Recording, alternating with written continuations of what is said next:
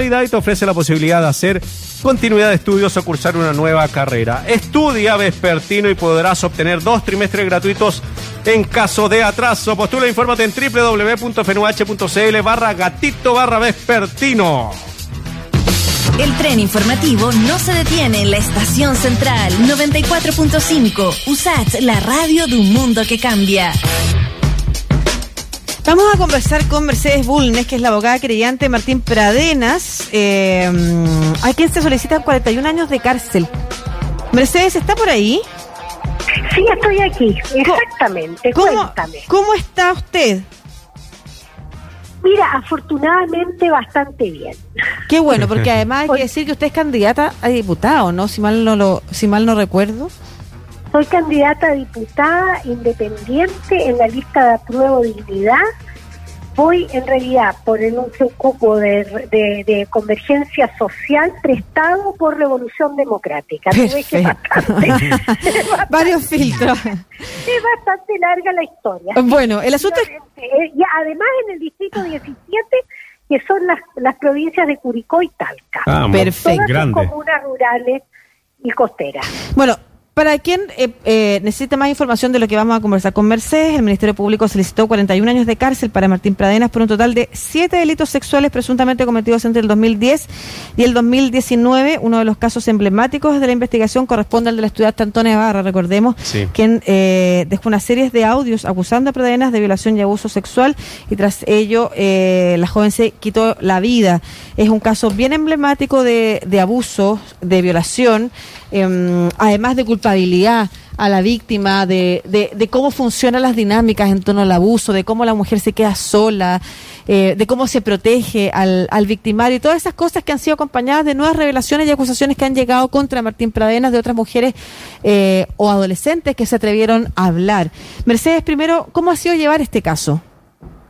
Mira, es, es difícil. eh, Por una parte es complejo porque hay mucho sufrimiento y por otra parte te permite liberar muchas angustias de las eh, propias y, y de otras mujeres porque tú empiezas a entender la realidad del, del- de del abuso contra la mujer, que no es solamente sexual, sino que también tiene muchos aspectos, y tú empiezas a, a- a- a realizarte de que eso que has escuchado tiene una realidad verdadera en el mundo en que vivimos y en nuestro país. Entonces, de alguna manera es, eh, eh, es doloroso y por otra parte te produce una sensación de, de, libertad, de poder hablar de cosas que son demasiado importantes y que afectan demasiado a nuestra vida social, a toda nuestra vida social, a cómo concebimos las relaciones de los hombres y las mujeres, cómo concebimos el papel de lo femenino, cómo concebimos la masculinidad. Es, un, es, es, un, es todo un proceso interno que es muy que, ha sido muy que ha sido para mí una oportunidad de, de repensar el, eh, muchas cosas. Abogada, eh, podríamos, porque a Pradena no se lo acusa solo por eh, la situación de, de Antonia Barra, sino que son otros delitos más. ¿Podríamos decir que era una especie de depredador sexual?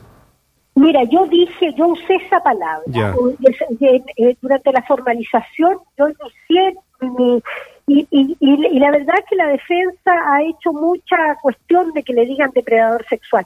Mira, la verdad es que a él se le acusa de dos violaciones y cinco abusos sexuales. Uno de los abusos contra una de las de las de las, de las niñas que, de las de las de las jóvenes que fue violada, que es Antonia Barra. Er- er- yo represento una niña que fue violada y hay cuatro otras eh, niñas que eran que algunas de ellas eran menores de edad a la fecha que fueron abusadas sexualmente. Yo creo que sí. ¿Qué significa depredador?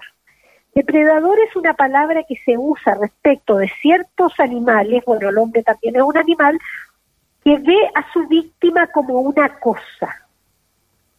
Entonces, por eso yo he dicho que, eh, que, que, Martín Pradenas es un depredador. Él no ve una mujer, él ve una, una, una, una, una alguien a ser eh, usada sexualmente. De hecho, y es bastante duro decirlo, en la pornografía que se le sorprendió, porque él borró muchos archivos eh, de, su, de sus computadores, pero, la- pero entre los que se recuperaron no sé, eh, las fotos pornográficas que se ven o la pornografía que se ve, toda hace de la mujer una cosa. Son órganos sexuales. Mm. ¿eh? No son mujeres, son órganos sexuales lo que se ve. O escenas de violación en- de mujeres que están privadas de sentido. Esos son los elementos pornográficos. Y las fotos, en todas, no hay, porque uno puede imaginar, porque la pornografía en el computador de un adulto puede no ser reprochable, siendo pornografía de adultas y no de niñas. Consentida. Pero, puede, puede ser, no, pero además sí, eh, sabemos que eso existe, hay- hay- puede, puede o no ser delito, no importa, pero cuando tú las fotos, eh, digamos, de, de- de- de contenido sexual, son solamente órganos sexuales Claro. o escenas de, de, violación en patota, digamos. Mm. Te fijas con mujeres que están privadas de sentido, entonces tú piensas, es un depredador, es una persona que, que no ve al otro. Y eso es una cosa gravísima, a mi juicio. Mercedes, una de las problemáticas en torno a la justicia que se busca, eh, que buscan las víctimas cuando se atreven a hablar, porque sabemos que es muy difícil que se atrevan a hablar, tiene que ver con lo poco eh, educado que está el sistema judicial precisamente en torno a las problemáticas de género y a la violencia de género. ¿Cómo ha sido eh, en este caso también el, el acompañamiento de la justicia para las víctimas? Mira, en el caso de, en el caso de, de- Antonia, que se llama, digamos, en el caso contra Martín Cadena, a mi juicio el Ministerio Público ha actuado de manera correcta, ¿ya? Yo tengo una muy buena impresión del fiscal que tomó la causa, que ha hecho un esfuerzo real y las policías también en gran medida, aunque ha habido algunas algunas cosas que podrían no ser, que podrían haber sido mejores, pero el peor enemigo lo bueno es lo mejor, ¿no? Entonces yo creo que en este caso, pero he visto otros casos en que el Ministerio Público y las policías han tenido una actitud muy poco eh, colaborativa, por decirlo así, de una manera suave, con las víctimas. En que, eh, y en ese sentido hay una iniciativa de ley que actualmente está en el Senado, que es la, la que han llamado Ley Antonia, promovida por parlamentarios de las más diversas tendencias, de toda la, de todo el espectro político, y apoyada y, votada unánimemente por la Cámara de Diputados, que busca más que endurecer las penas, que yo creo que es una algo perverso, el, el, el, el delincuente no se asusta por la mayor pena, pero sí procurar que la investigación sea eh, sea mejor, digamos, orde- ordenar la investigación y suprimir determinado, promover determinadas agravantes de la conducta y suprimir determinadas atenuantes, de manera que me parece que es una ley que va en el sentido correcto. Estamos, Eh, yo espero que en los próximos días se apruebe la ley Antonia porque eh, yo creo que va a colaborar a que a la seriedad de la investigación de estos delitos. Pero además creo que es muy importante el caso Antonia porque ha abierto la mente de mucha gente. Mm. ¿no es cierto?, a la gravedad de estos delitos, porque decimos fácilmente que los delitos son graves, pero no asumimos la, gra- la verdadera gravedad, el efecto que tiene en la víctima para todo el resto de su vida. Te digo, eh, en lo personal, eh, yo tuve que, tú sabes que yo estuve detenida después del golpe y, y acusé a mi tuve, tuve la oportunidad de, de, de, querellarme contra la persona que, que, que me abusó, que fue efectivamente condenada. Lo que sin duda es un tema que, que, que, que me parece correcto, pero además yo te digo, es, es un recuerdo que siempre vuelve Claro. es un recuerdo que no puedes evitar. Entonces, para las víctimas, el, el, el procesamiento, el deve- primero el develamiento es difícil, pero el procesamiento y una investigación adecuada es una manera de reparar. De reparar. Mm. Es Está- muy me- necesario. Estamos conversando con la abogada creyente en el eh, caso Martín Pradenas en representación de una presunta víctima de iniciales FB corta MO, Mercedes Bulnes. Eh, abogada, eh, bueno, como lo leía, tampoco todavía no hay condena. O sea, esto estamos hablando en supuestos. Pero usted hablaba sobre que el Ministerio Público y las policías no han sido como muy sensibles con las víctimas. ¿En qué sentido? ¿En el trato En el que han caso- tenido? En, em, ¿En la forma en que han sido interrogadas? Eh, ¿Cómo nos describiría esa sensación que usted tiene, o por lo menos en hechos? En el, caso Antonia, yo creo que las policías y el, y el Ministerio Público se han mostrado, se han portado muy adecuadamente. Yo no tengo ninguna queja, eh, salvo eh, algunos detallitos de la investigación que podrían haber sido mejores, pero en general yo te diría que, que, la, policía, que, el Ministerio Público se ha portado extraordinariamente bien. Eh, eso tengo que decirlo derechamente y lo he dicho siempre. En otros casos he visto eh, debilidad de la policía y de la y de las eh, y, del Ministerio Público. Incluso tengo un caso en que simplemente antes de siquiera entrar a investigar, el fiscal estaba dispuesto a cerrar la investigación con una medida alternativa y el juez dijo que no procedía en caso de violación una medida una, una salida una, salida alternativa eh, eh, entonces pero en otros casos simplemente no se ha investigado también lo he visto y hay y hay un caso terrible de una niña de San Fernando que se suicidó ante la falta completa ante la completa indiferencia de la policía y el Ministerio Público por la violación de que fue objeto por parte de dos personas. Entonces, eh, eh, tiene que haber, de alguna manera, la sociedad tiene que exigir igualdad en la investigación y seriedad en la investigación. Entonces, eso es una cosa que, como te digo, la ley Antonia busca prevenir y que busca fortalecer y que es muy, y que es muy indispensable. Mercedes, Pero en el, eh, pero en el caso Antonia yo no tengo no tengo eh, no tengo mayores quejas. Sí, los cuestionamientos han sido más hacia el abogado defensor de Martín bueno, Pradenas. El abogado defensor claro. hace la pega de abogado defensor, no. Sí, pero, sí, pero yo, yo, haría la pega de otra manera. La claro. forma ha sido misógina. Debería ser una mujer, claro, la que lo llevaría de mejor manera, tal vez.